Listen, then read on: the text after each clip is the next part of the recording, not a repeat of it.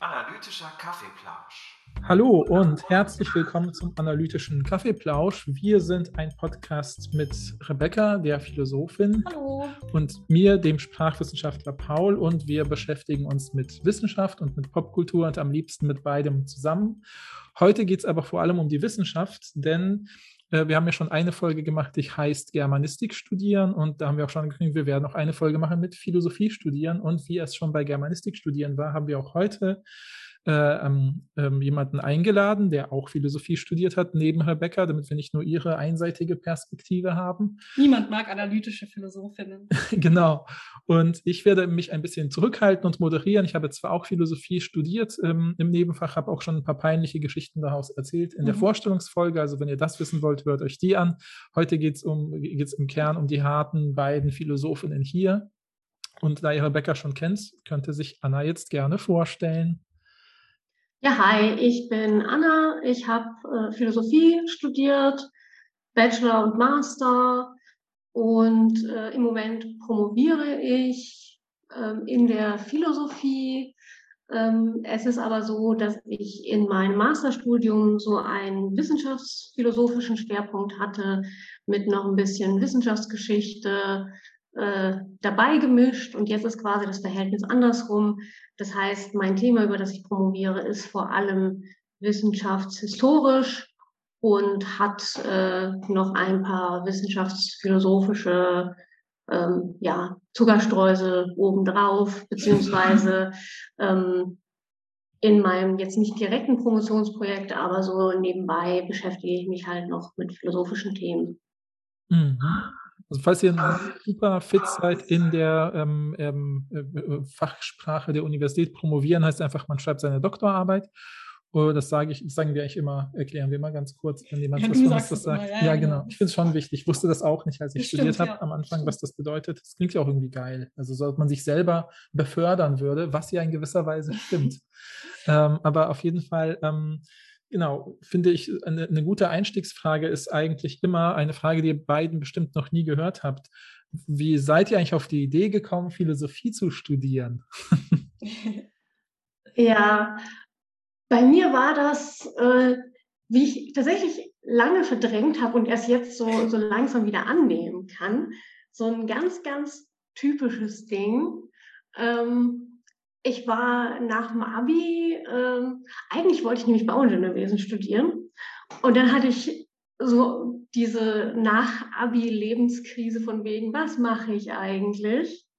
Äh, und ich hatte also weder Philosophie als Schulfach noch Ethik oder sowas. Ähm, ich habe nur manchmal irgendwie äh, Ethiknotizen an einer Tafel wieder gesehen und dachte mir, aha, das machen die also.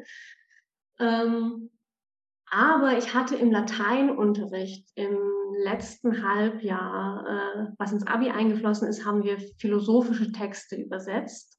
Mhm. Ähm, vor allem stoische Texte. Und da dachte ich so, okay, offenbar geht es in der Philosophie darum, äh, wie man so sein Leben leben soll. Und das weiß ich ja nicht. Also, also studiere ich das jetzt mal und äh, dann weiß ich ja.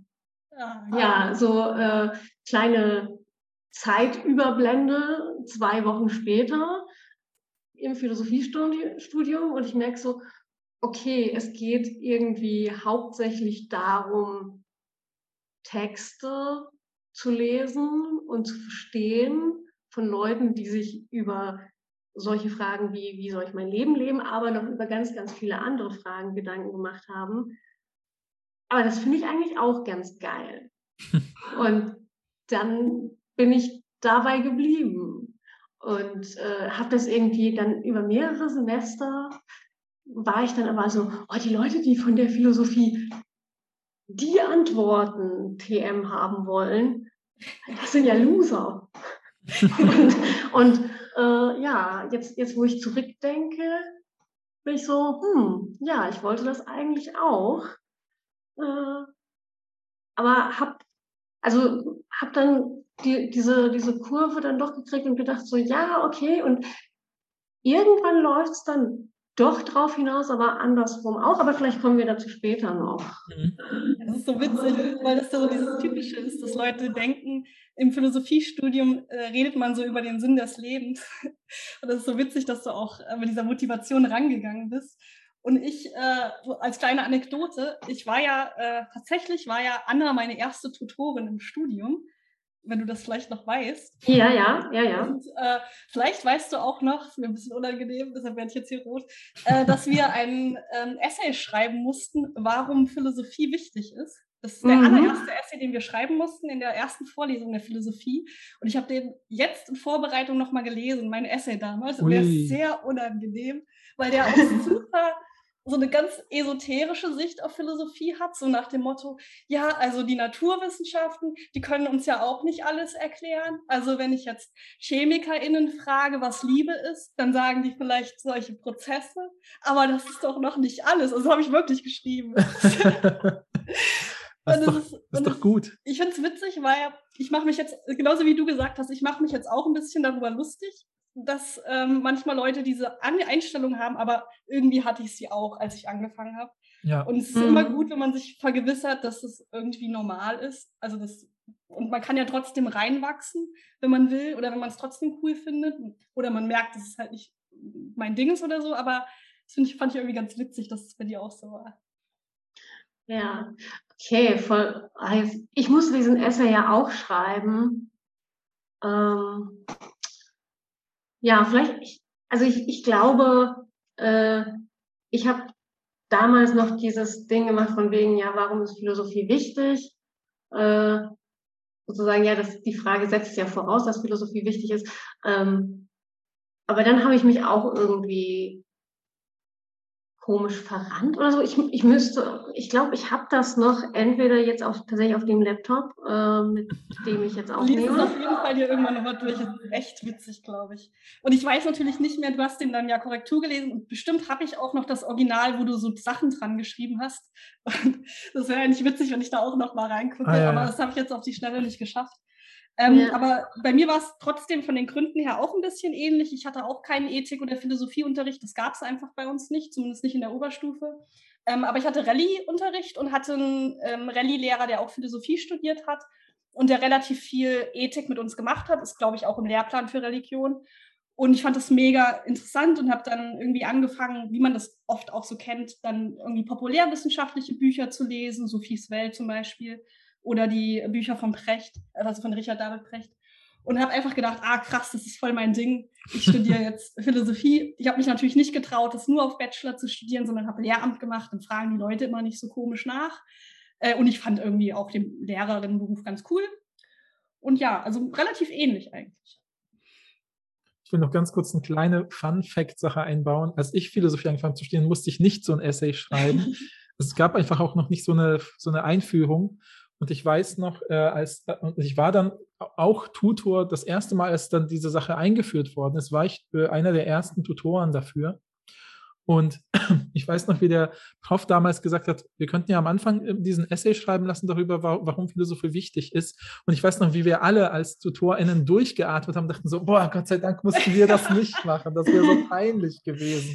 Ja. Also man rechnet halt auch damit, dass man, man, mit Philosophie wird halt super viel verknüpft. Also das habt ihr ja beide gesagt, was äh, und irgendwie, also weil du das ja, Anna, schon so angerissen hast, können wir vielleicht dazu übergehen. Also damit irgendwie werden diese Fragen ja doch auch beantwortet, aber eben nicht so, wie man damit rechnet, weil ich finde, irgendwie ähm, meine erste Vorstellung von, von den Fächern, die ich studiert habe, war auch immer ganz anders, als wie es letztlich ist. Könnt ihr euch noch erinnern, so wenn, also es ist natürlich schwer, das jetzt so rückwärts zu rekonstruieren, aber was habt ihr denn so erwartet, was in so einem Philosophieseminar passiert und was passiert wirklich in Philosophieseminaren? Boah, ähm, ich glaube, ich greife das jetzt mal auf, was Rebecca gesagt hat. Sozusagen meine äh, Philosophie-Basics haben sich tatsächlich nur auf Sophies Welt beschränkt. Ja. Ähm, und da, das ist ja so eine Art wirklich auch kind- oder jugendgerechter, äh, schneller Ritt durch die Philosophiegeschichte, die, die westliche Philosophiegeschichte. Und ich dachte, ja gut, also wir lernen so, was die Leute so über diese wichtigen Fragen quasi als Antworten herausgefunden haben. Also ich denke, meine Vorstellung war vor allem, es gibt auf jeden Fall irgendwie Antworten auf so wesentliche Fragen wie, ähm, naja, was ist der Sinn des Lebens oder was macht einen guten Menschen aus? Ähm, wie kann ich selbst ein gutes Leben führen? Wie sieht eine gute Gesellschaft aus? Ähm, also tatsächlich eher so Fragen aus jetziger Perspektive der praktischen Philosophie, gar nicht mal so viel der theoretischen Philosophie, wie eben ähm, wie entsteht Wissen, äh, was bezeichnen wir als äh, Wissen, auf welche verschiedenen Weisen bringen verschiedene Wissenschaften ihr Wissen hervor. Das war gar nicht so der Fokus, sondern eher so ähm, ja, Fragen der praktischen Philosophie, also Moral, Rechtsphilosophie und so. Und da dachte ich, naja, da lernen wir halt, was Leute für Antworten gegeben haben und wie andere Leute vielleicht diese Antworten, sag ich mal, verbessert haben oder näher an die Wahrheit gebracht haben. Und was sich relativ schnell, ähm, also was ich relativ schnell dann gecheckt habe, ist einfach, dass es in der Philosophie zwar auch darum geht, diese Fragen zu beantworten und gleichzeitig und im Studium dann auch mit einem stärkeren Fokus darauf zu gucken, wie gehen wir eigentlich dabei vor, wenn wir diese Fragen beantworten. Mhm. Also wie funktioniert unser Nachdenken, Reden äh, über solche Fragen oder wie funktioniert unser Nachdenken, Reden, wenn wir versuchen, Antworten zu finden. Und also dieses, ja, dieses noch einmal einen Schritt zurückgehen, äh, ist, glaube ich, das, was Philosophie, wie sie an Unis betrieben wird, von so einem äh, ja, AnfängerInnen-Verständnis von Philosophie am meisten unterscheidet. Beziehungsweise das war das, was ich sozusagen gelernt habe, das macht Philosophie aus. Mhm. Ja, ich glaube, ähm, ich glaube, ich dachte immer, dass Philosophie viel subjektiver ist. Also so die, nach dem Motto, okay, es gibt keine allgemeingültigen Antworten. Ähm, jeder oder jede kann da irgendwie selbst sich eine Meinung bilden und selbst rumphilosophieren, so wie man, wie manche auch denken, wie Philosophie funktioniert. Also ich dachte, ich glaube, ich dachte, dass man in so ein Seminar geht, das zum Beispiel Willensfreiheit heißt, und dann sitzt man da so in einem, so einem Klassenraum und dann fragt jemand so, ja, was ist denn freier Wille? Und dann sagt dann jeder sowas dazu.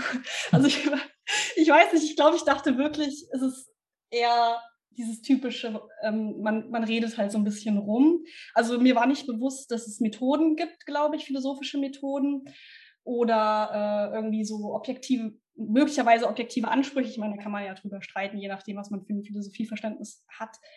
Ähm, aber so wie Philosophieseminare ja eigentlich ablaufen, das sind ja hauptsächlich Lektüreseminare. Also man liest entweder ein Buch von einem Philosophen oder einer Philosophin oder man hat, oder es ist halt eher themengeleitet und man hat wirklich ein Seminar über Willensfreiheit, aber dann liest man halt jede Woche eine andere Position von jemand anderem.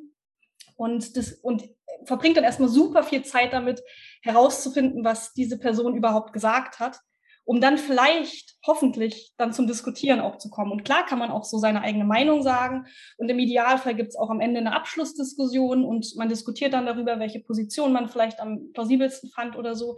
Das ist schon dabei, aber es ist natürlich super viel so die Hausaufgaben, die man erstmal machen muss, nämlich zu gucken, wie, wie verstehe ich überhaupt diese Position, diese krasse Textarbeit. Ich glaube, das war mir nicht bewusst, mhm. dass das passiert im Philosophiestudium so krass.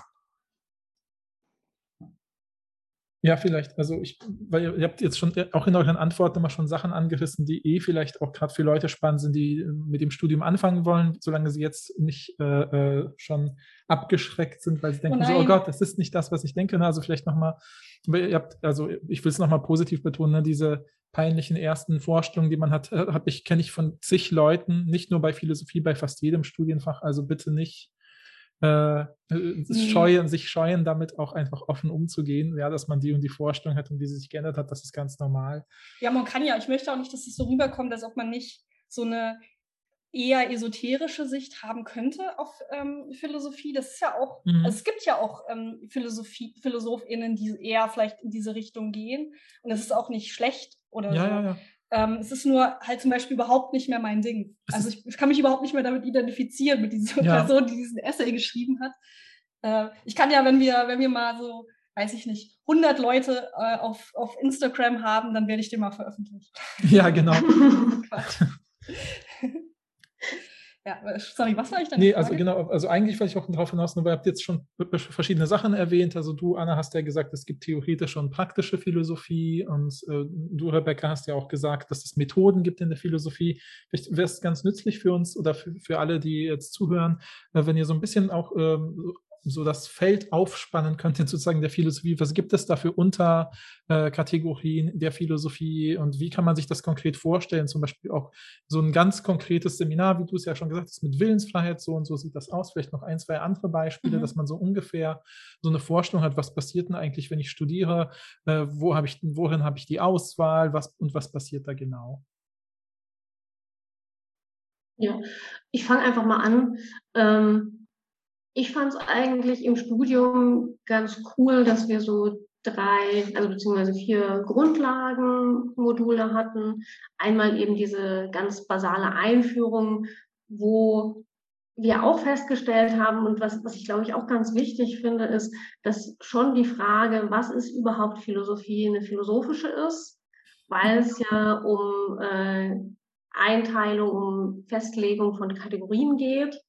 Ähm, und gerade dieses Nachdenken über Kategorien, äh, die wir normalerweise eher voraussetzen und dann über die Dinge sprechen, ob sie jetzt in die Kategorien passen oder nicht, ähm, dass das einfach auch schon eine ganz gute basale philosophische Übung ist und dann eben theoretische, praktische und Geschichte der Philosophie. Und jetzt, wo ich in der Wissenschaftsgeschichte bin, bin ich äh, fast schon so ein bisschen äh, traurig, dass ich Geschichte der Philosophie, glaube ich, ähm, nicht so ganz gecheckt habe, wie, wie ich das cool hätte studieren können. So, ähm, genau deswegen fange ich damit auch einfach an. Also in der Geschichte der Philosophie wird meistens irgendwie ein Thema in einem bestimmten Zeitpunkt so in einem Seminar durchgenommen. Also beispielsweise, äh, was hat Platon über Sprache äh, so gedacht und niedergeschrieben? Ähm, und da wird halt einerseits natürlich der Text in der Übersetzung gelesen, aber es werden auch Bezüge gemacht zu ähm, ja, bestimmten Gedanken, die in der damaligen Gesellschaft einfach so allgemein bekannt waren oder zumindest in so einem ja, Expertendiskurs, weil es da ja eigentlich fast nur Männer waren ähm, in der griechischen Antike. Ähm, ja, was, was da über äh, beispielsweise Expertenwissen äh, gedacht wurde, allgemein bekannt war. Ähm, und dann wird das eben verglichen mit äh, ja, was für Expertenwissen über Sprache möglich ist.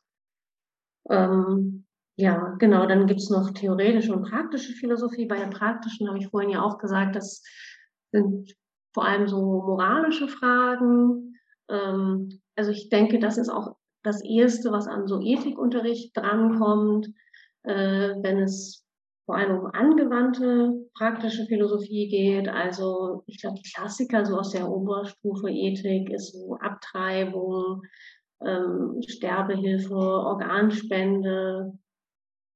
Ähm, vielleicht dann noch die Frage, also in der politischen Philosophie, was macht einen guten Staat aus oder eine gute politische Gemeinschaft oder eine gute ähm, politische Führungsstruktur. Äh, aber es gehört eben auch dazu, was nicht anwendungsbezogenes ist, sozusagen überhaupt äh, die Frage zu stellen, was macht eigentlich gute moralische Normen aus oder gute rechtliche Normen? Oder wann sprechen wir überhaupt irgendwie von Normen? Welche Struktur müssen die haben? Ähm, welche, also man, man könnte jetzt beispielsweise über die reine sprachliche Struktur von Normen reden oder nochmal, wenn man es irgendwie, keine Ahnung, pragmatisch sieht. Also jetzt bin ich, bin ich in Gewässern, die äh, mir auch ein bisschen fremd sind. Ähm, keine Ahnung, wie, wie müssen sich die Normen zu realen Praktiken verhalten? Genau, und als drittes dann die theoretische Philosophie, wo es sich vor allem um das Wissen dreht, ähm, ja, da nach, nach der einer von den berühmten Fragen, die Kant auch gestellt hat, äh, sozusagen, was sind die besten, äh, was sind die zentralen Fragen der Philosophie, äh, was kann ich wissen, also sozusagen, über welche Bereiche der Welt kann ich überhaupt erst Wissen erlangen und wie kann ich dieses Wissen erlangen und wie kann ich sicherstellen, dass irgendwelche Sätze, die ich über diese Welt sage, wirklich Wissen sind und nicht nur äh, irgendein also nicht nur entweder sinnlos oder aber ähm, eine Lüge oder unvollständiges Wissen oder sonst was bis hinein eben in die spezifischen Wissenschaftsphilosophien, wo ich mich dann halt spezialisiert habe auf, ja, wie funktionieren eigentlich die Lebenswissenschaften, also Medizin und Biologie, ähm, wie wird da Wissen generiert? Jetzt äh, bei mir in der Masterarbeit beispielsweise an zwei historischen Beispielen über die Verhaltensforschung. Also wie wird Wissen generiert über das Verhalten von Tieren und wie wird dieses Wissen äh, ausformuliert? Also allein die Sprache, in der ich äh, meine Beobachtung, die ich in einem Tierversuch oder ähm, im, in der Freilandbeobachtung, was ja auch schon zwei sehr verschiedene Sachen sind, äh, wie ich das notiere und dann später in einem Aufsatz niederschreibe oder in einem Buch niederschreibe, kann ja sehr verschieden sein und was davon ist sozusagen wissenschaftlich äh, besser oder schlechter. Darüber gab es halt Kontroversen, äh, gibt es auch immer noch. Und das fand ich halt als Thema sehr spannend und habe es dann als Masterarbeitsthema genommen. Ja, auf jeden Fall super gut erklärt. Und genau, es läuft dann im Grunde, weil du auch gefragt hast, wie das Philosophiestudium so abläuft. Also man kann natürlich immer nicht über alle Unis reden. Es gibt immer Unterschiede.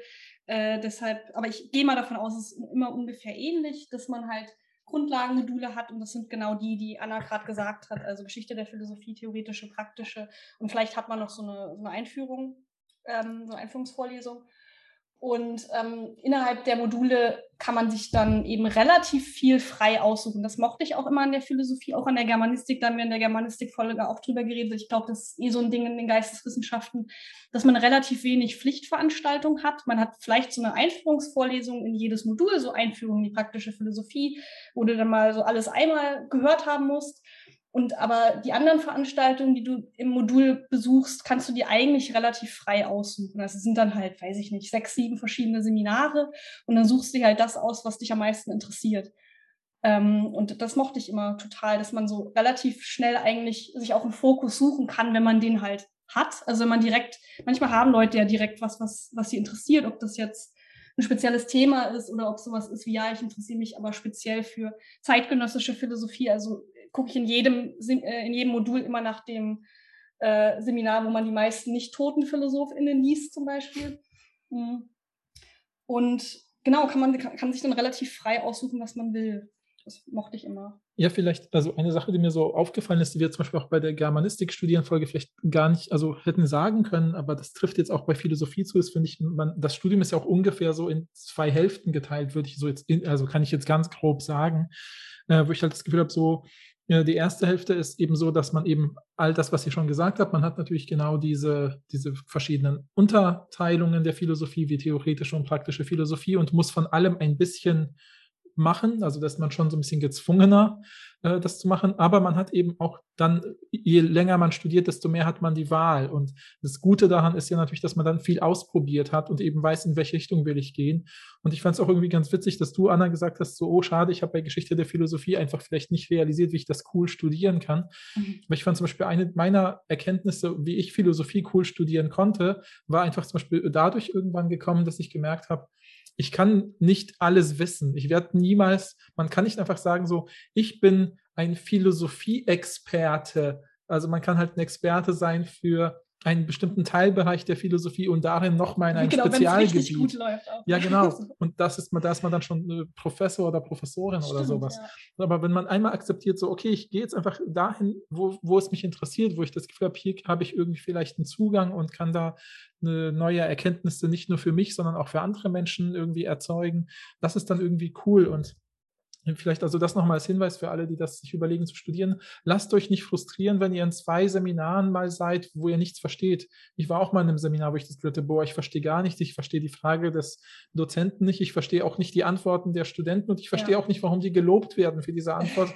äh, deswegen gehe ich mal woanders hin. Und äh, dann, also probiert viel aus, mehr als euch der Stundenplan vorgibt, vielleicht sogar. Ja, also wenn man die Kapazitäten hat, ist ja, genau, natürlich. Ein Privileg, ja, ja, ja, genau. genau. Also wenn es geht halt. Ne? Man muss ja auch nicht schnell, genau, manchmal, weil ich habe ja auch gesagt, manchmal findet man direkt das, was einen interessiert, aber manchmal ist es halt auch nicht so und das ist ja auch okay. Ich habe zum Beispiel auch die allermeiste Zeit meines Studiums habe ich Moralphilosophie gemacht, weil ich dachte, okay, das ist halt voll mein Ding. Ich mache zeitgenössische analytische Moralphilosophie und habe dann erst so am Ende gedacht, ah, eigentlich bin ich doch eher an der theoretischen Philosophie interessiert. Ich will eigentlich lieber früher ansetzen und gucken, was heißt das überhaupt, ähm, dass äh, Personen äh, ein, Leben, ein Lebensrecht haben oder so. Was heißt, was ist denn, was sind denn Personen überhaupt? Und dann bin ich so ein bisschen eher so ganz leicht zum Ende noch mal ein bisschen in die theoretische Philosophie abgeschraubt. Mhm, mhm, genau. Und ich wollte noch ähm, einmal, weil ich glaube, ich, ich habe ja am Anfang auch aus Spaß gesagt, niemand mag analytische Philosophie, sollte man vielleicht noch mal kurz darüber reden. Also man kann ja auch ähm, ein bisschen trennen zwischen analytischer und kontinentaler Philosophie. Auch wenn das, glaube ich, eine eher, das ist ja auch eine künstliche, äh, eine künstliche Unterscheidung und die ist auch ein bisschen problematisch und alles. Aber äh, wenn man da kurz drüber redet, Anna lacht schon. Ich hoffe, du erklärst uns die Kontinentalphilosophie, weil ich stehe eher für die analytische Philosophie. Äh, ja, vielleicht beginne ich mal mit einer, mit einer Anekdote. Also ähm, eine, ich, ich war mal auf Dienstreise in Berlin und dann meinte eine Freundin von mir so, hier äh, hast du die Nummer von einem Freund von mir, ähm, der wohnt halt in Berlin und halt auch Philosophie studiert. Ich wette, ihr versteht euch total gut. Mhm. Und ähm, ja, dann haben wir uns mal auf einen Kaffee getrunken, äh, getroffen und ich, also so einer der ersten Sätze, der, den ich zu ihm gesagt habe, war, ja, also ich würde mich ja schon eher als äh, Kontinentalphilosophin verorten. Und er war so, boah, also das ist jetzt schon, weiß ich nicht, Dir schon ein bisschen hart. Und ich war so, hä? Was ist los? Und tatsächlich, also da, wo er studiert hat, ähm, war das quasi eine Beleidigung.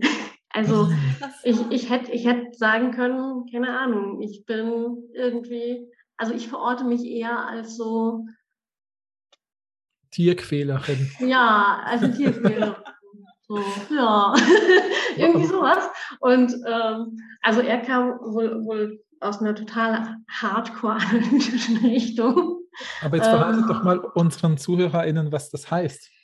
Ja, ja, gut. Ähm, ja, also ich, ich, ich sage mal so, die, die Negativsicht äh, aus der analytischen Philosophie auf die kontinentale Philosophie, wobei ich mich auch frage, ob es diese Leute in echt auch gibt, die wirklich diese Sicht haben oder ob das irgendwie komische Fiktionen sind, äh, ist, dass die kontinentale Philosophie irgendwie so dieses ganze Postmoderne und Fluide und äh, nicht begriffssichere ist, ähm, wohingegen die analytische Philosophie halt, äh, und auch das eine Karikatur, ähm, sozusagen sprachlich, logisch, formal äh, vorgeht und dadurch sozusagen alle Probleme löst, weil im Grunde alle Probleme Probleme unserer Sprache sind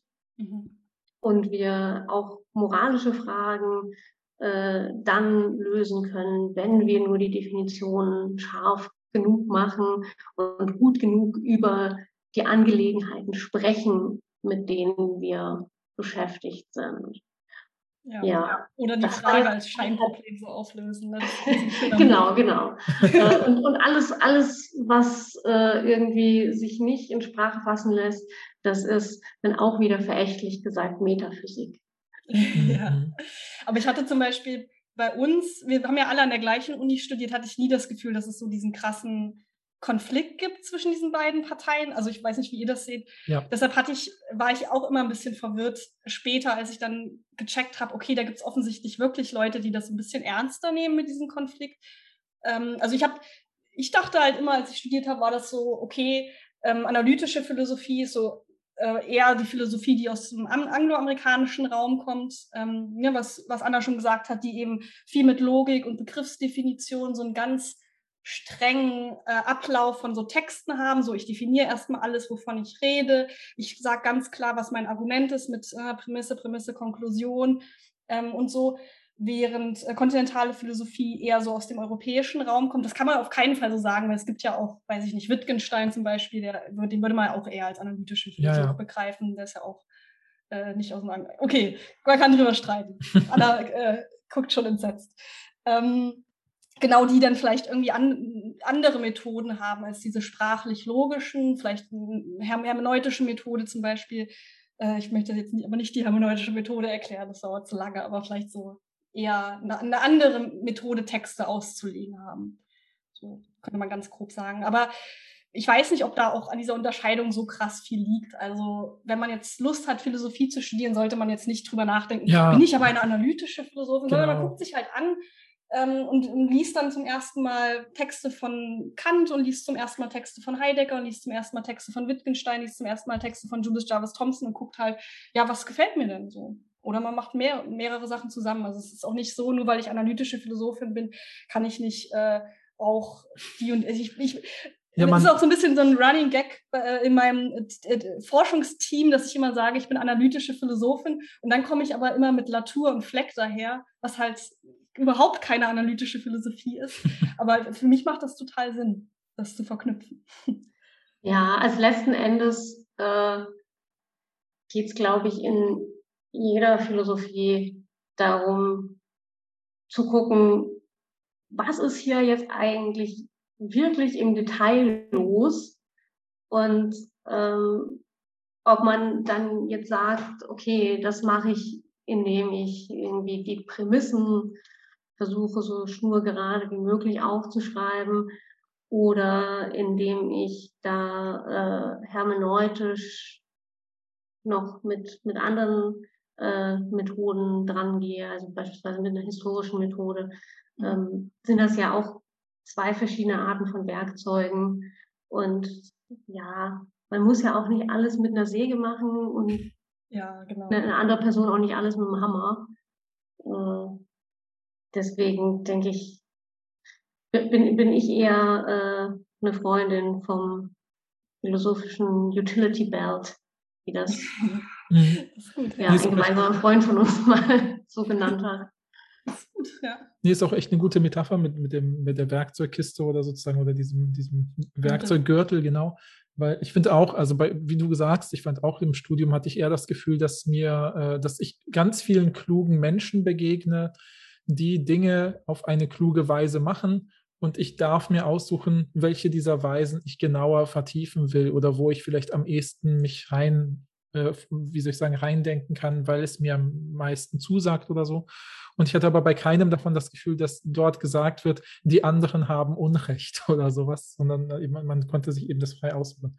Vielleicht eine äh, Frage, die ich aber eigentlich schon vorhin so ein bisschen einleiten wollte, aber dann seid, also wenn ihr, da ihr dann reden wolltet über diese Dinge, ist es auch super schön. Aber ich wollte eben sagen, so ne, ab, abhängig von diesem, ne, wie, äh, man soll sich ausprobieren und man weiß nie alles.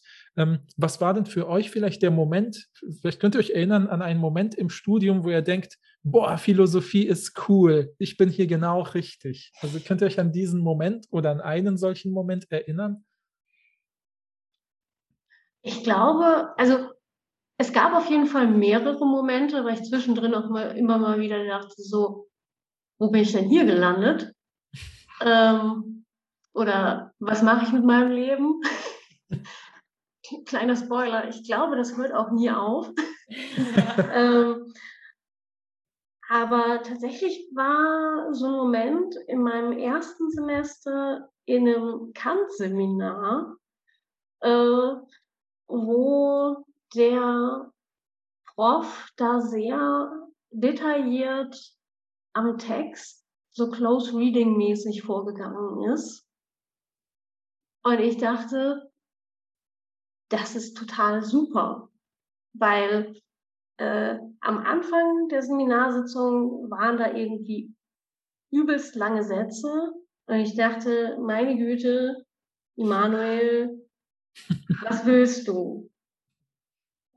Und während der Sitzung hatte ich quasi eine, also wurde eine Methode erarbeitet, schrägstrich vorgestellt, also dann auch von verschiedenen KommilitonInnen. Ähm, und wir haben über einzelne Begriffe diskutiert und am Ende dachte ich, okay, in diesen Sätzen, die vorher für mich sehr rätselhaft waren, steht das und das als Inhalt drin. Das habe ich mir hier notiert.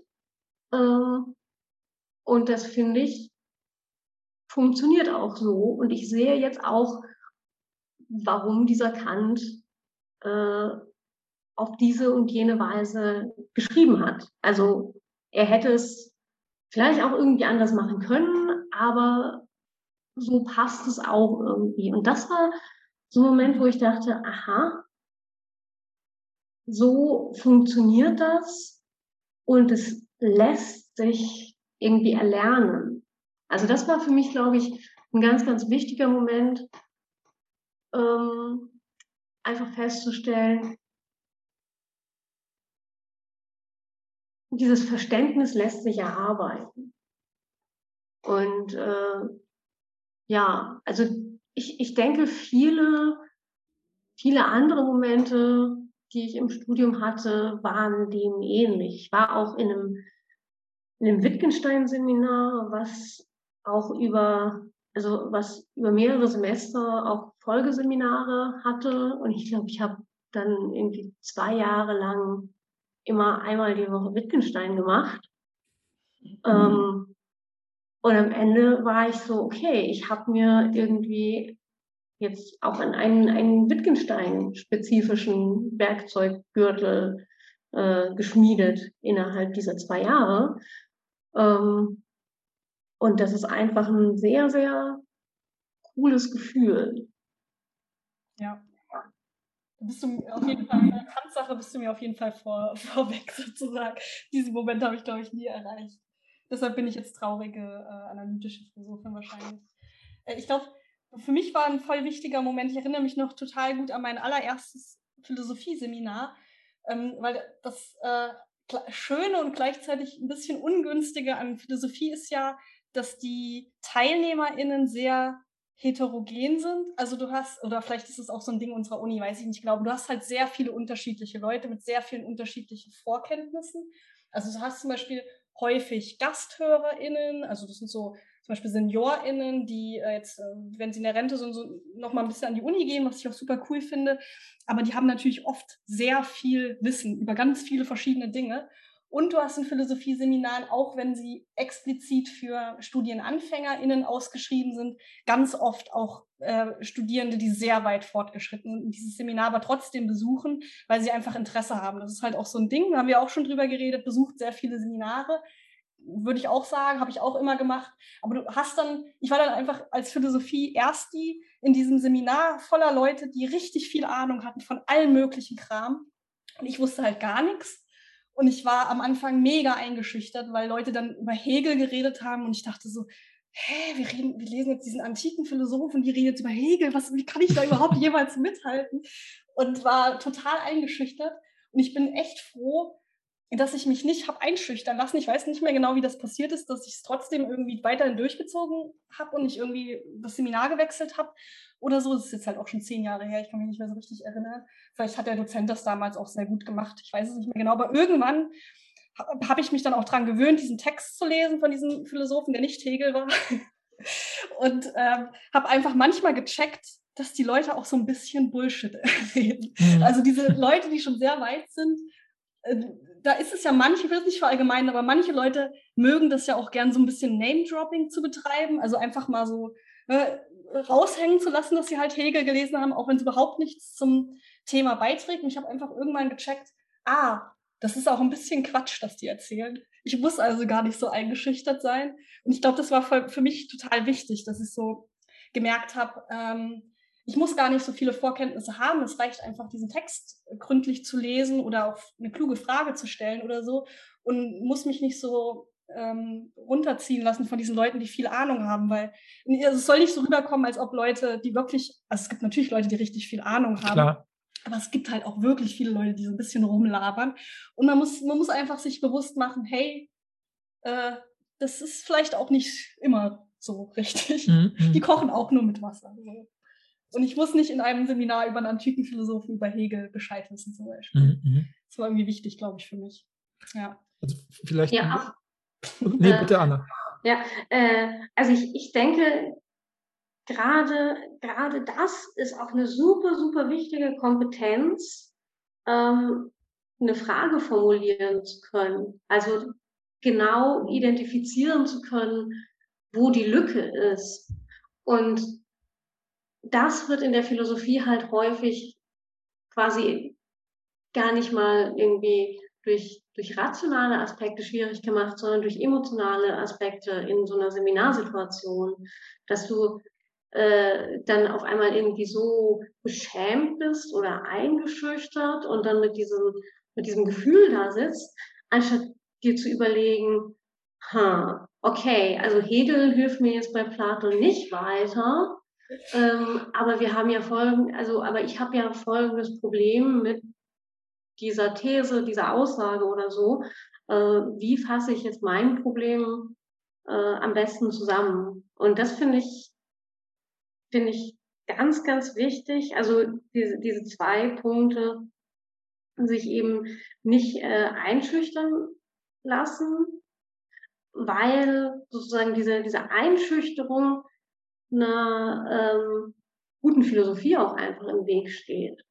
Und, ja. und halt äh, als äh, fortgeschrittene Studie auch einfach nicht andere Leute einschüchtern, äh, wenn man im, äh, in einem Seminar ist.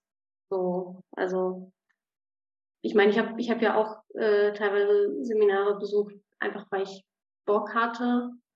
Ähm, und dann wusste ich auch, okay, äh, jetzt bleibt meine Hand mal einfach unten und ich finde es einfach nur spannend zu gucken, was vielleicht auch äh, ja, Studis, die gerade erst anfangen, dazu zu sagen haben. Und äh, kann, kann das irgendwie vielleicht auch aufgreifen. Und das finde ich auch, also das ist auch was, wo ich Philosophie super, super als Fach ähm, mag und wo ich meiner Studiezeit auch echt so ein bisschen hinterher trauere, sind, eh, ist eben, wenn sich so Diskussionen zwischen Studis entspinnen ja, und dann die, die Lehrperson einfach so, so im Hintergrund äh, irgendwie mit der Tafel verschwimmt und äh, dann wirklich sozusagen aus einer sehr ähnlichen Perspektive, mit einem ähnlichen Vorwissen, also ohne die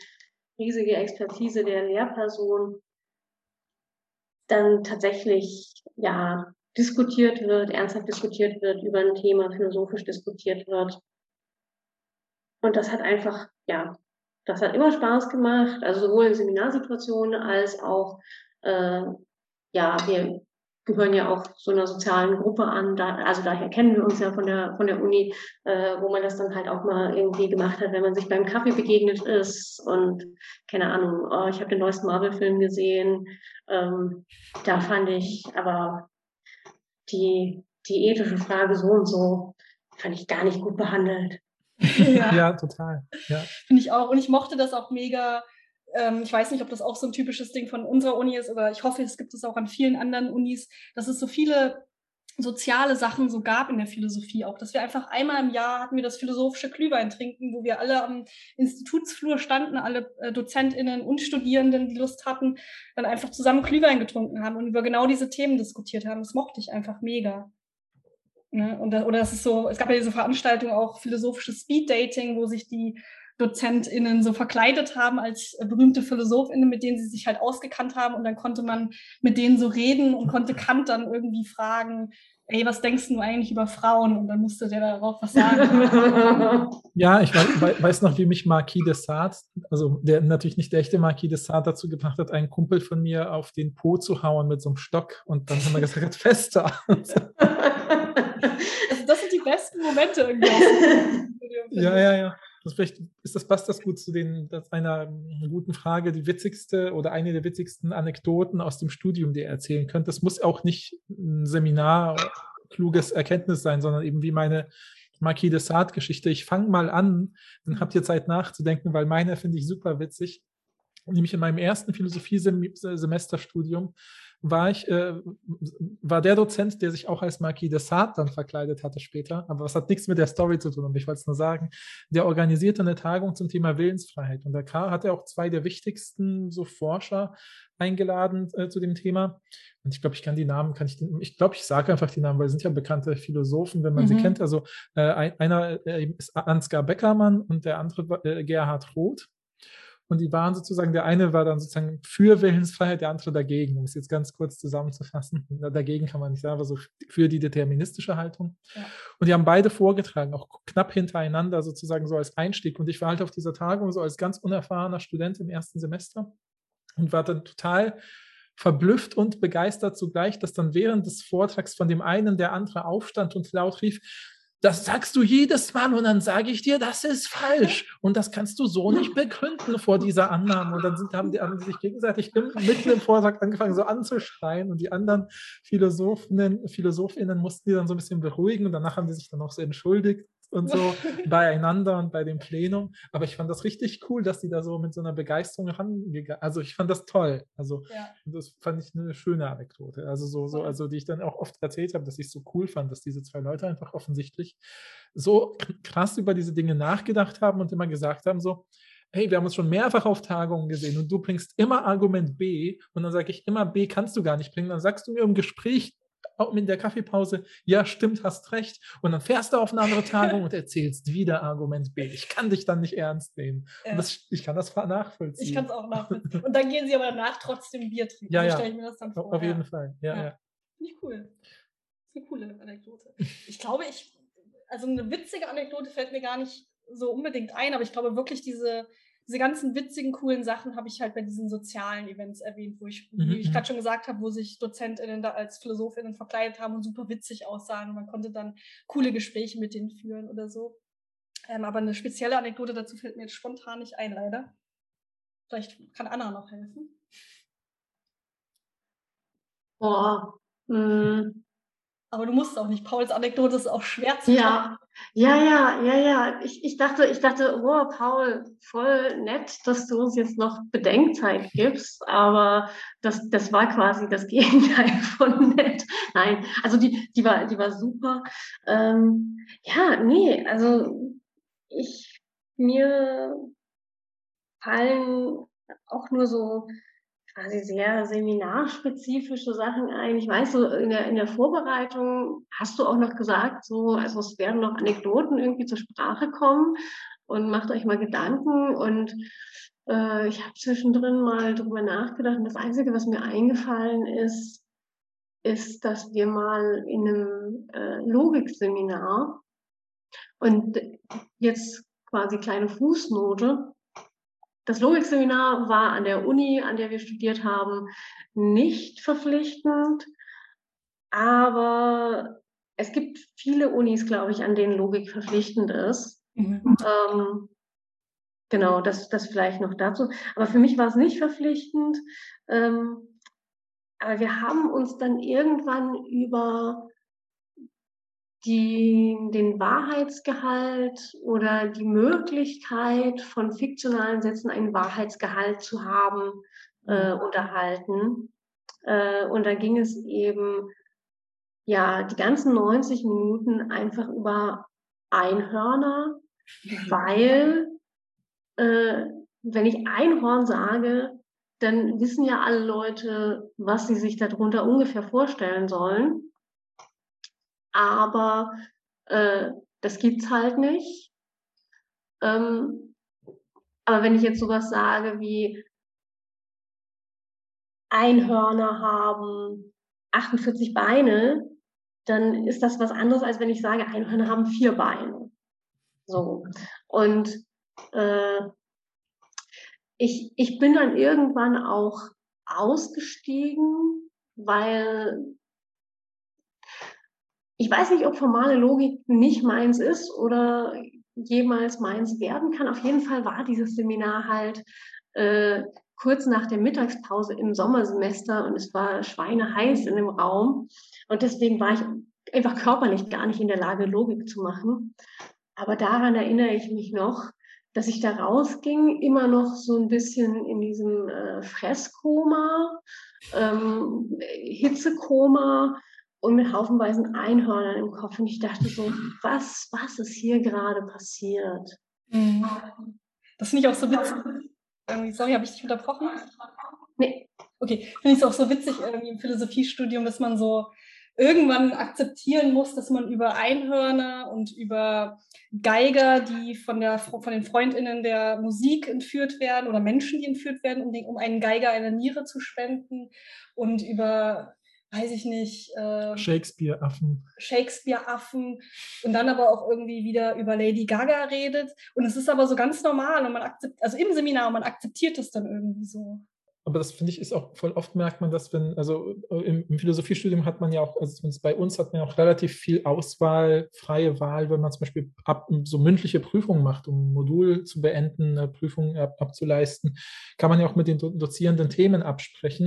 Und je nachdem, wie offen die sind, kann man die auch echt zwingen, Dinge zu lesen, die man selber interessant findet, weil man darüber ja. sprechen will. Natürlich kann man nicht alles nehmen, aber wenn es in den Rahmen des Seminars passt und man es gut begründet, ist das eigentlich ganz gut. Ja, Lady Gaga geht, sage ich dazu. Ja, genau. Ja, nee, ich, ich weiß, mir ist jetzt doch noch was eingefallen äh, zum Thema Prüfungen, äh, weil ich hatte eine Prüfung ähm, im Studium damals äh, bei dir, Paul, und noch bei einem anderen Dozenten mhm. äh, in einem Seminar, das ihr zu zweit gegeben habt. Ah, ja, ja. Und äh, ich habe dann selber äh, sozusagen auf Basis dieses Seminars einen Text gefunden, äh, den ich super spannend fand und über den ich mich prüfen lassen wollte. Ihr habt dem zugestimmt und die coolste Frage, also mein, die, die in meinem gesamten Studium prüfungsmäßig zu mir gestellt wurde, war, okay, und wenn man jetzt diese Theorie zur Grundlage legt, was ist dann der Unterschied zwischen Star Wars und Star Trek? ja, ich weiß ja. auch genau, jetzt weiß ich auch genau, worum es ging, genau. Aber wir müssen, glaube ich, zu weit ausholen, um das zu klären. Ja, aber es ist halt so witzig, dass man sich so in vollkommenem Ernst darüber unterhält irgendwie. So. Mhm. Also ich habe letztens irgendwo, oh, ich weiß nicht, ob ich das noch gut zusammenkriege, so eine Anekdote gelesen von Wittgenstein und Russell. Ähm, also Bertrand Russell war ja, glaube ich, ein Schüler von Wittgenstein. Nee, nee, nee. Wittgenstein war ein Schüler von Russell. Okay. Oder, okay. Ja. okay, sorry, dann bin ich völlig raus. Aber ähm, Wittgenstein hat auf, jeden, hat auf jeden Fall ein Seminar gegeben und hat Russell dann darum gebeten, überall im Raum rumzugehen und zu gucken, ob über, unter irgendeinem Tisch ein Rhinoceros sitzt. Und er musste das halt machen. So. Ja. Und es hat, er hat dann einen Punkt daraus gemacht, ja, ja, es nicht aufgreifen kann, weil es zu weit führen würde. ja, genau. Aber das fand ich irgendwie witzig. Jetzt will ich das aber wissen. Und war ein Rhinoceros im Raum? Ich möchte nicht, aber es stand nicht dabei in der Anekdote, deshalb weiß ich es nicht genau. Genau.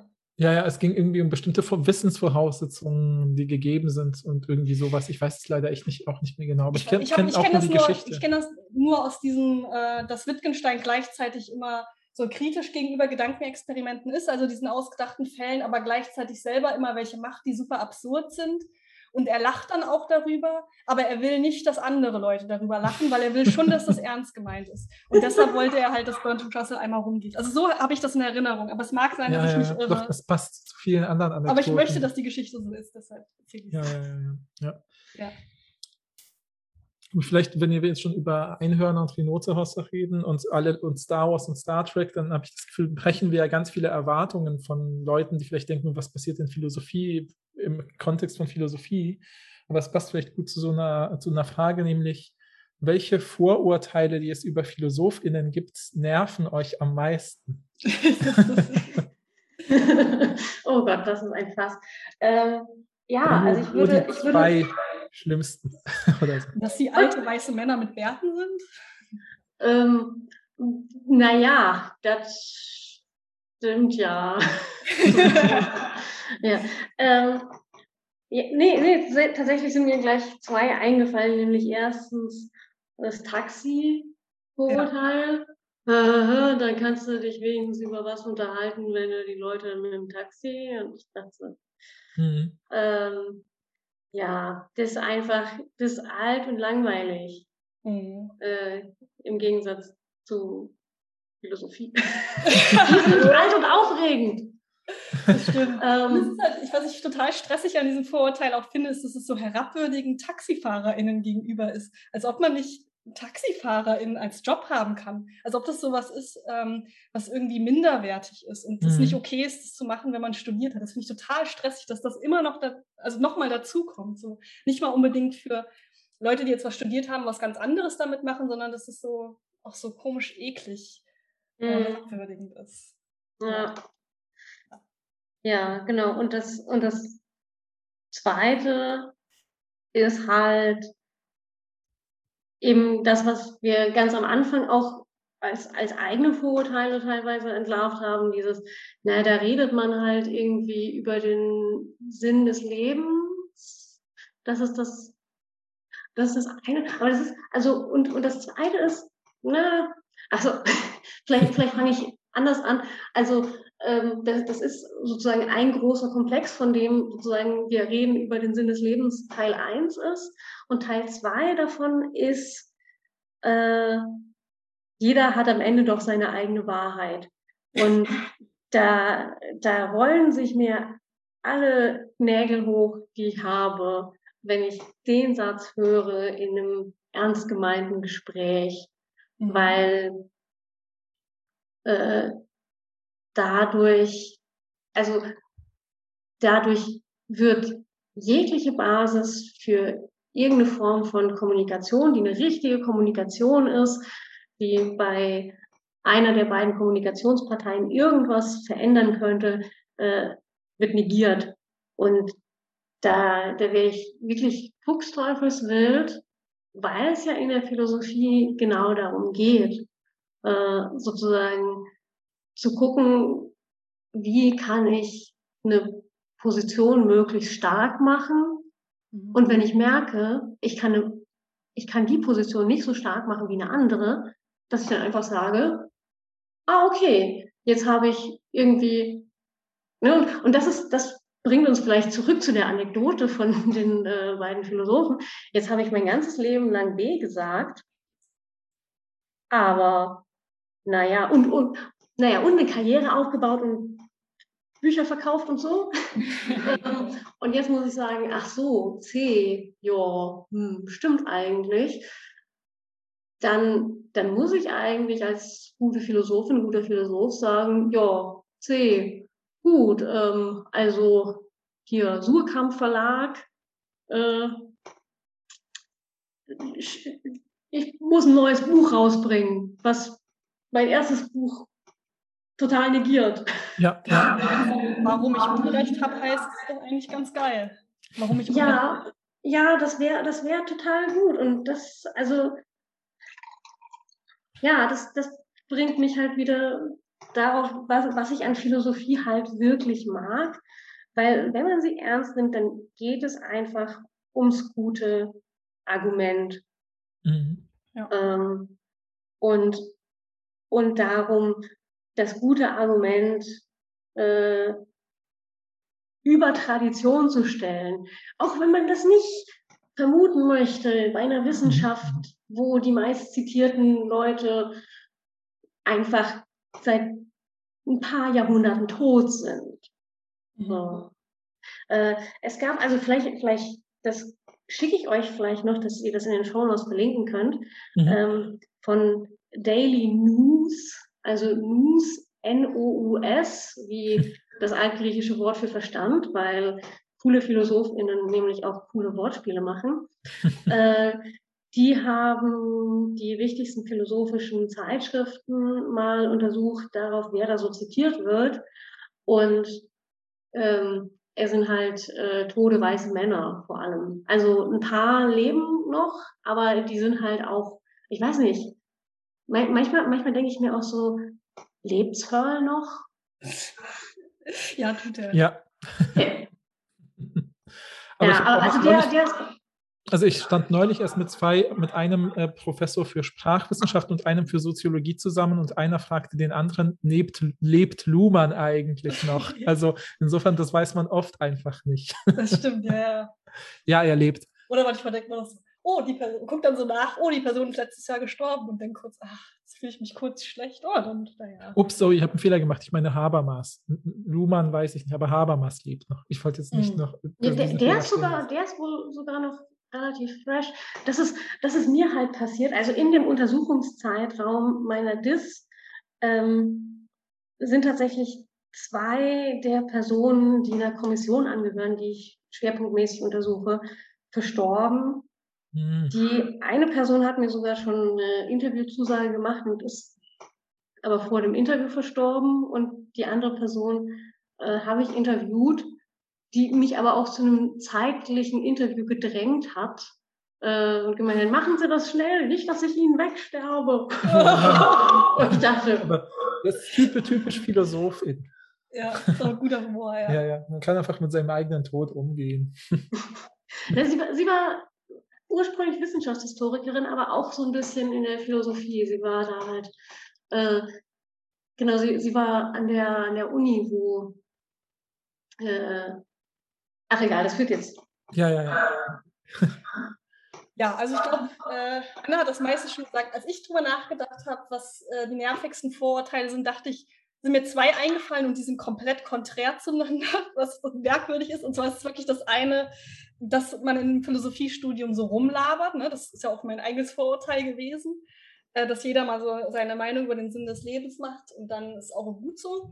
Und aber das komplett gegenteilige Vorurteil ist, dass alle, die Philosophie studieren, so richtig krass schlau sind. Also dass es so ein bisschen so ein Geniekult, glaube ich, gibt bei manchen Leuten, um speziell um Philosophen, absichtlich nicht gegendert, äh, und dass man, dass man so denkt, okay, die schreiben so krasse Texte, die versteht keiner und deshalb gehe ich mal davon aus, dass nur Leute, die so genauso krass drauf sind ähm, und super schlau sind, Philosophie studieren. Also manchmal, wenn man, ich weiß nicht, ob ihr das auch kennt, wenn man so erzählt hat früher, auf irgendwelchen Partys, dass man Philosophie studiert, dass Leute dann so, oh, krass gesagt haben und man dachte, man hatte so das Gefühl zu sagen, ja, aber ich bin gar nicht so schlau. Ja, ja, oder das auch die Familie, ne, wenn man die Familie mitbekommt, man studiert Philosophie, dass die sagen, ja, äh, der, die war ja schon immer gut in der Schule. Und also, als ob das so eine Schlussfolgerung wäre, so, also, wie du, also was bestätigt mhm. ja nur, was du sagst, ne? also nach dem Motto, man muss eine bestimmte, keine Ahnung, äh, besondere Begabung haben, um Philosophie verstehen ja, zu können. Also so eine, so eine krasse rationale Begabung und so. Und was ich daran nervig finde, ist halt, dass dann genau so was passiert, wie dass äh, die kleine Rebecca im ersten Semester dann im Seminar sitzt und total eingeschüchtert ist, weil alle so krass sind und dann erinnert sie sich dran, ja stimmt, alle haben auch so komisch reagiert, als ich gesagt habe, dass ich Philosophie studiere. Vielleicht bin ich einfach nicht schlau genug so. Aber es ist, also wie gesagt, die kochen auch nur mit Wasser. Es, sind auch, es geht auch darum, Texte zu verstehen und zu lesen und zu, ähm, so eine, habe ich glaube ich in der Germanistik-Folge auch gesagt, so eine der größten Kompetenzen, die ich glaube ich erlernt habe im Philosophiestudium, ist so eine Frustrationstoleranz für komplexe Texte aufzubauen. Also, dass, ich, dass es okay ist, einen Text nicht beim ersten Mal zu verstehen und auch beim zweiten Mal nicht. Und dass es nicht bedeutet, dass ich dumm bin und nicht geeignet oder so, sondern äh, dass es einfach bedeutet, okay, ich muss dann einfach gucken, was verstehe ich nicht und muss das dann im Seminar gut formulieren können, so zum Beispiel. Oder ich lese es halt nochmal.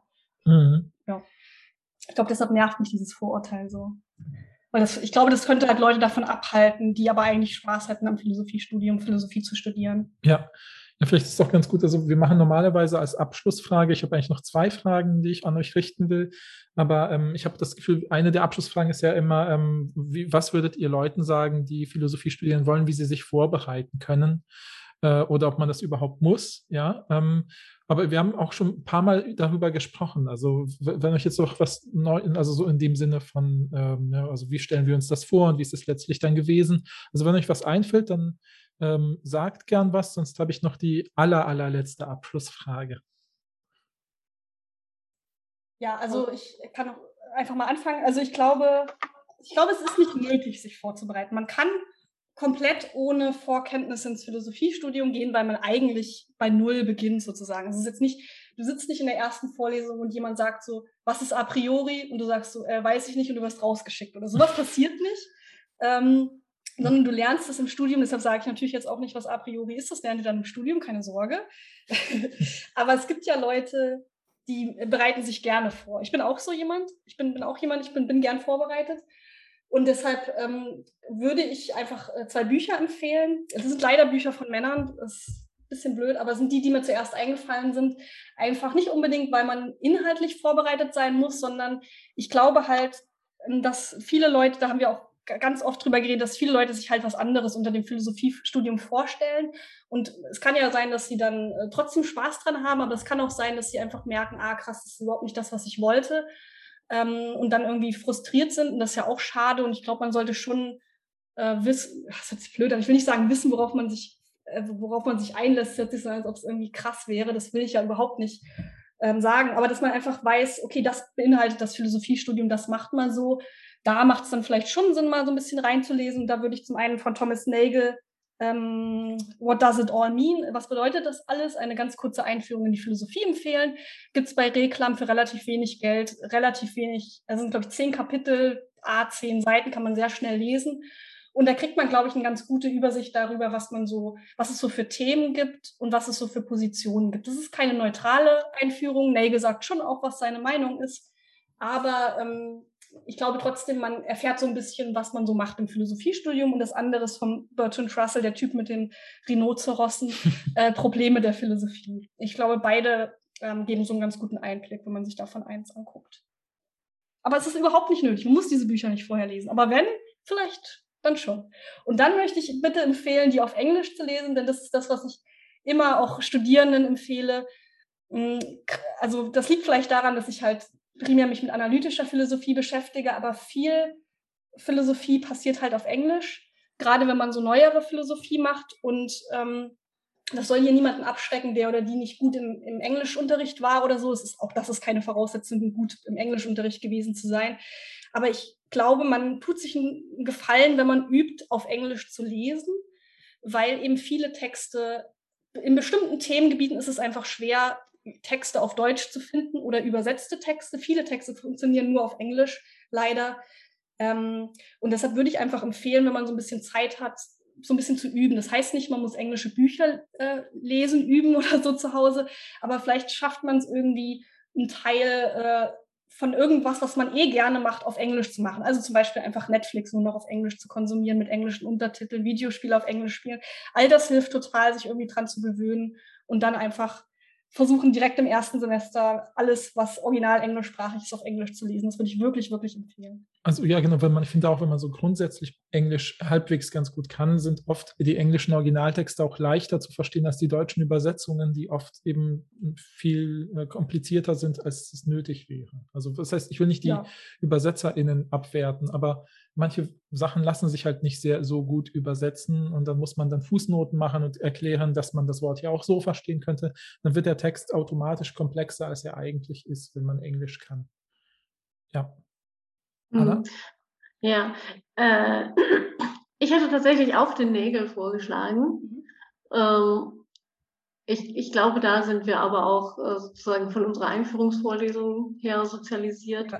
Äh, und ich denke, der ist auf Englisch auch sehr gut zu lesen. Ich habe ihn auf Deutsch gelesen, aber ähm, das ist auch tatsächlich was, was ich an der analytischen Philosophie sehr angenehm finde, dass die englischen Texte äh, meistens auch besser zu lesen sind als deutsche philosophische Texte. Ja. Also von der, von der Komplexität her. Also ich habe äh, auch in meinem ersten Semester bestimmte Aspekte von Kant äh, erst verstanden, als ich einen, für eine Hausarbeit einen englischen Sekundärtext gelesen habe und vorher richtig Schiss hatte. Ich dachte so, okay, jetzt muss ich hier was über Kant auch noch auf Englisch lesen. Wie soll denn das jemals gut gehen? Und dann habe ich das gelesen und dachte, ach so, ja gut, dann, okay, jetzt, jetzt habe ich das, glaube ich, verstanden. Also das ist eine Interpretation, die ich nachvollziehen kann ähm, und die mir tatsächlich bei meinem Hausarbeitsthema hilft. Super.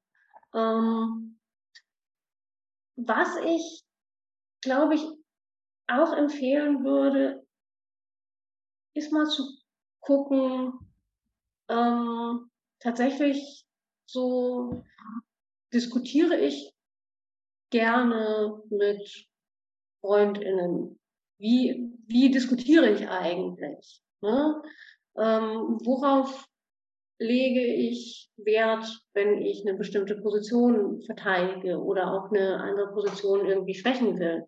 Was mache ich eigentlich, ähm, wenn ich, äh, ja, naja, was mache ich, wenn ich diskutiere? So, ähm, ja, ich meine, so, so, ein, so ein mediales Angebot gibt es ja auch ganz viel und ähm, ja, ich, ich weiß ja nicht, ich habe ein, zwei äh, Philosophie-Podcast-Episoden mal gehört, aber dann, weil mich irgendwie das da vorgestellte Thema interessiert hat. Äh, abgesehen von dem Podcast hier höre ich tatsächlich keinen philosophie-spezifischen Podcast regelmäßig. Äh, von daher hört diesen Podcast ähm, um euch aufs Philosophiestudium vorzubereiten. Ähm, ja, und ansonsten, weiß ich nicht, geht mit offenen Augen und Ohren durch die Welt. So, äh, und, und versucht äh, sozusagen manchmal, nicht immer, weil es auch anstrengend, äh, zu gucken, jetzt beispielsweise auch bei politischen äh, Diskussion, was passiert da eigentlich im Hintergrund, was für Argumente fallen da wirklich. Ähm, ja, ich, ich habe ein Buch, das wollte ich mal, also da, da, da habe ich mal angefangen, das durchzulesen. Ähm, die 100 wichtigsten philosophischen Fragen. Ich glaube, das Original ist auch auf Englisch. Ich habe halt eine deutsche Übersetzung. Damals war ich noch bei bei der Wissenschaftlichen Buchgesellschaft in so einem Abo-Vertrag war. Ja, äh, da kann ich auch nochmal nachgucken, wie das heißt, auch wie das im Original Und heißt. Die 100 äh, wichtigsten philosophischen Argumente, weil das besitze ich auch. Äh, ja, ist da auf dem Cover so ein Ei drauf? Ja, ja, genau. Okay, ja gut, dann äh, weiß Rebecca Bescheid. Ja, das finde ich auch gut. Das ist aber schon anspruchsvoll. Also ich weiß nicht, ob, ich, ob man das, äh, wenn man keine Vorwissen hat, lesen kann, bin ich mir nicht mehr so sicher, aber finde ich ein gutes mm. Ja, also ich, find, ich finde da, also ich, ich weiß nicht, ob ich es durchlesen würde oder empfehlen würde, es durchzulesen. Ich würde eher mal gucken, so, äh, wenn ihr euch interessiert für Philosophie, da einfach mal äh, reinzuschauen und bei ein, zwei Fragen, die euch besonders spannend vorkommen, äh, zu schauen, wie die da beantwortet werden, wie die Struktur funktioniert. Ähm, das ist ganz klar analytische Philosophie, weil da eben sozusagen auch, also aus der gesamten Philosophiegeschichte bestimmte Fragen und Antwortversuche genommen werden und die dann eben ganz äh, streng nach diesen Prämisse und Konklusionsregeln äh, strukturiert werden. Mhm. Aber das ist, äh, also das fand ich ziemlich gut.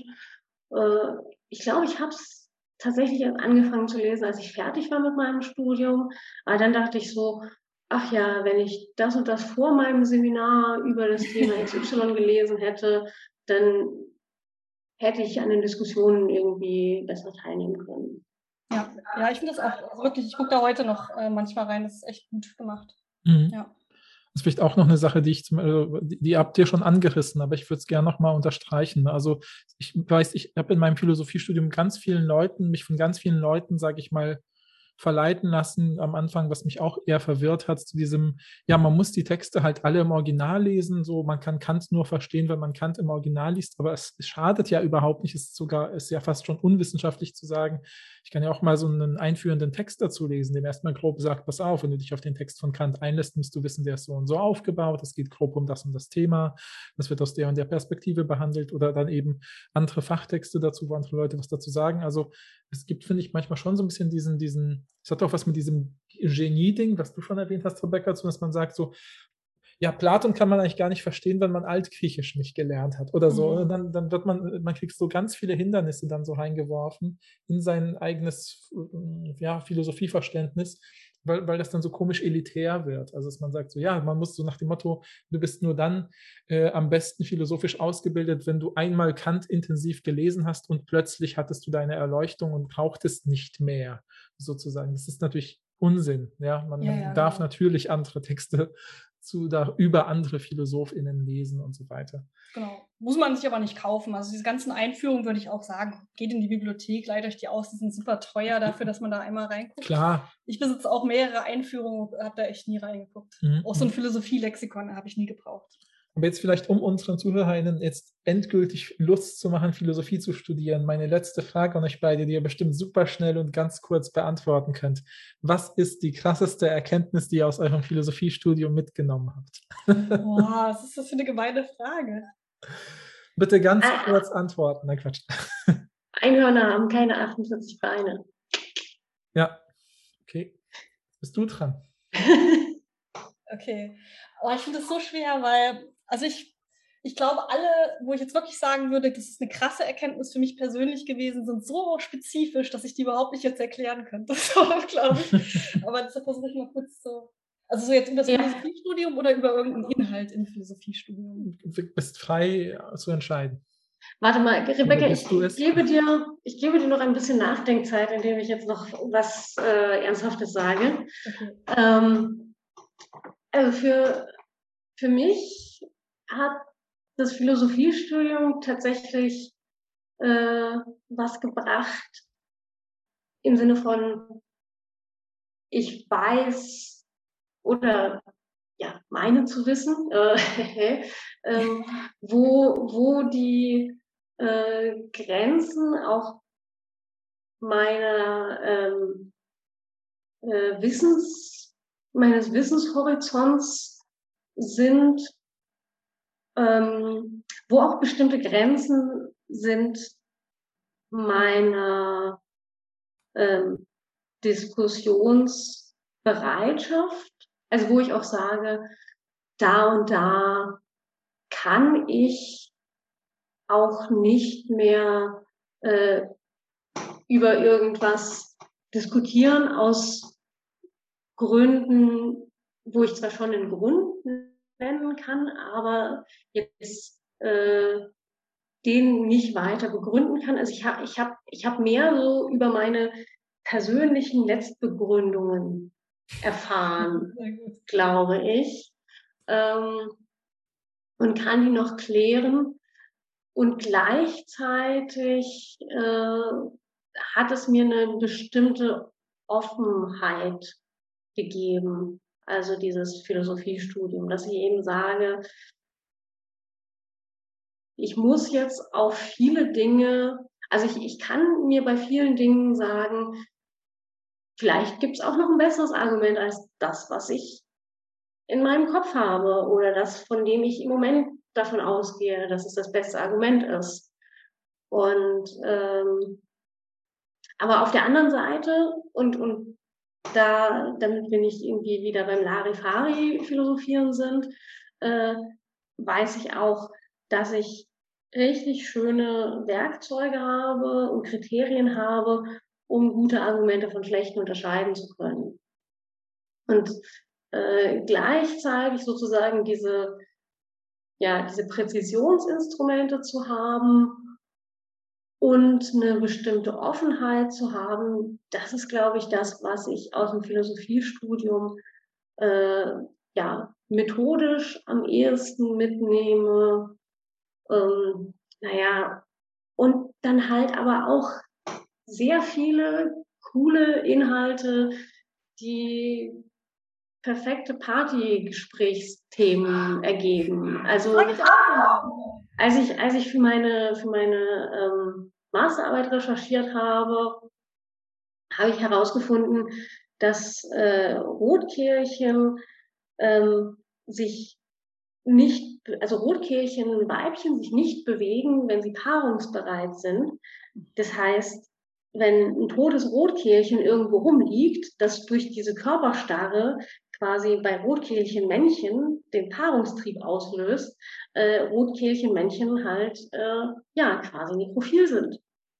What? ja, und jetzt stellt euch mal vor, ich hätte euch das auf einer Party erzählt. Also ich ja. fand es richtig gut, ja. Also wir machen ja immer so Witze darüber, ähm, dass wir den Podcast immer ein bisschen nehmen, um so Smalltalk-Ideen auszuprobieren oder so erste Date-Ideen. Aber es ist auch ein bisschen ernst gemeint. Ja, beziehungsweise sagen wir immer, wenn ihr gar nichts mitnehmt, habt ihr wenigstens ein paar coole Smalltalk-Themen. Ja. Aber es ist auch ein bisschen morbide immer. Stimmt. Ja, was ist dein Case oder so? Jetzt oh, jetzt hab, ich natürlich, aber ich habe ja Anna so intensiv zugehört, dass ich gar keine Zeit hatte nachzudenken. Also ich glaube, wenn ich es aufteilen würde in, was habe ich über das Studium gelernt, dann ist es wirklich dieses, man muss, das ist dumm, aber man muss kein Genie sein, um Philosophie zu studieren. Man wächst da rein, lasst euch nicht, äh, lasst euch nicht ähm, von, von Leuten, die klug daherreden, äh, einschüchtern. Das habe ich für mich persönlich mitgenommen. Ähm, und ich glaube, methodisch, also ähnlich wie Anna gesagt hat, ich glaube, ich habe total viele so Kompetenzen mitgenommen über die Welt nachzudenken, über wie, wie man Probleme angeht, also wirklich darüber, worüber äh, du dich auch ein bisschen lustig gemacht hast, was so analytische PhilosophInnen machen. So erstmal Begriffe definieren, die das Problem ausmachen und dann gucken, wie die im Verhältnis zueinander stehen. Aber ich merke schon bei mir selber, dass ich das wirklich auch mache im Alltag. Also wenn es Sinn ergibt. Also so beim Einkauf. was ist eigentlich ein Apfel genau? ja. ähm, so eine, so eine andere, andere Sicht darauf habe oder eine andere, eine andere Art nachzudenken über Sachen, auch die jetzt unabhängig von Philosophie sind, die mir aber total weiterhelfen im Alltag auch. Also nicht mehr so Alltagsprobleme, aber ich weiß nicht, ob ihr wisst, was ich meine. Egal. Doch. Und ähm, genau, und über, wie gesagt, inhaltliche Erkenntnis habe ich das Gefühl, macht nicht so richtig Sinn, wenn ich darüber rede, weil das führt echt zu weit. So. Mhm. Es gibt keine stabile äh, Person, wir sind alle nur verschiedene Selbste unseres Lebens. Genau, dazu erzählen wir ja dann mehr in den anderen Podcast-Folgen, falls es euch interessiert. Mhm. Ja, also dann, also ich danke euch erstmal, dass ihr so viel ähm, Teil, also preisgegeben habt aus eurem Studium. Ich finde das ja auch immer so ein bisschen persönlich, wenn man so Sachen erzählt. Ähm, ja, ich bin froh, dass ich diesen Text nicht vorgelesen habe. Warum oh, ja, genau, genau. Das wäre ein schönes Intro gewesen. Naja, aber wie gesagt, also wenn wir genug Mails äh, kriegen, dann äh, wird Rebecca vielleicht überzeugt sein, mhm. ihn zu posten oder irgendwo zu teilen. Wir beim Thema Posten sind, wir sind gerade dabei, wir versuchen auch einen Instagram-Channel aufzubauen. Das heißt, wenn ihr diese äh, Folge gehört habt und vielleicht auch euch dazu entschieden habt, Philosophie zu studieren oder es noch überlegt, schickt uns gerne Fragen, auch gerne an Anna. Wir werden die Fragen dann weiterleiten und sie gerne auch die Antworten posten. Wir sind ja im Kontakt äh, miteinander. Mhm. Und ähm, ja, also ich hoffe, ähm, wir konnten euch ein bisschen einen Eindruck davon geben, was Philosophie ist, sodass ihr hm, vorbereiteter ins Studium geht, als wir es damals taten. Und trotzdem haben wir ja was mitgenommen, offensichtlich. Genau, also vielen Dank euch fürs Dabeisein, also vor allem auch dir, Anna, dass du dir so viel Zeit genommen hast. Ja, vielen, vielen Dank äh, für die Einladung. Das äh, ja, finde ich einfach auch immer toll, äh, gerade diese informellen Gelegenheiten zu haben. Ah, genau, noch, noch ein Tipp, noch ein Tipp, ganz Gerne. wichtig. Äh, wenn ihr anfangt, Philosophie zu studieren, findet heraus, wo das Café auf dem Campus ist, wo die mhm. Leute abhängen und quatschen. Ähm, weil da werdet ihr auch sehr viel lernen. Ich sage jetzt nicht mehr als in den Seminaren, weil ich in den Seminaren auch sehr viel gelernt habe, aber ähm, da ja, werdet ihr einfach die Gelegenheit haben, das in einer sehr, sehr viel entspannteren Atmosphäre auch zu üben. Ja, oder unser Glühwein Durchatmen und was es alles gibt von euer, in eurem Institut. Genau. Quasi bei einem analytischen Kaffeeplausch. Oh. das war ein, ein schönes, also äh, dein äh, Schlusswort, Anna, war sehr schön. Deswegen, also vielen. Dank euch fürs Zuhören und bis zum nächsten Mal.